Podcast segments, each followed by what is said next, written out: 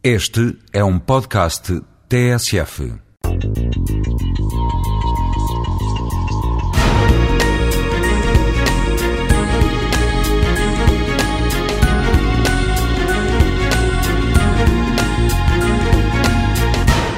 O processo complexo de análise do som inicia-se com a captação das ondas sonoras, transmitidas pelo ar por um microfone que as transforma num sinal elétrico analógico. Este sinal analógico é medido e convertido numa corrente de números no equipamento de gravação digital.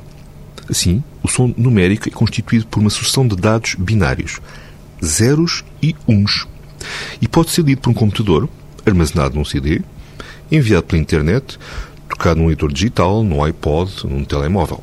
Mas se se podem calcular os números sucessivos representando uma onda sonora, efetuando-se a síntese numérica do som e obtendo-se assim uma sonorização com uma precisão e uma reprodutibilidade sem precedentes, pode-se também, através de modalidades diversas especificadas pela programação, compor diretamente o som, inventar instrumentos e tons artificiais ou tocar música em orquestras virtuais através dos multimídia.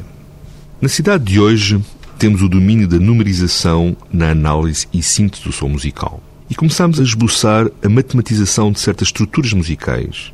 E os computadores permitem ouvir os cálculos e as próprias estruturas matemáticas. Assim, podemos libertar Pitágoras da sua mácula uh, mística, da sua tentativa puramente aritmética de estabelecer os primeiros princípios de toda a música.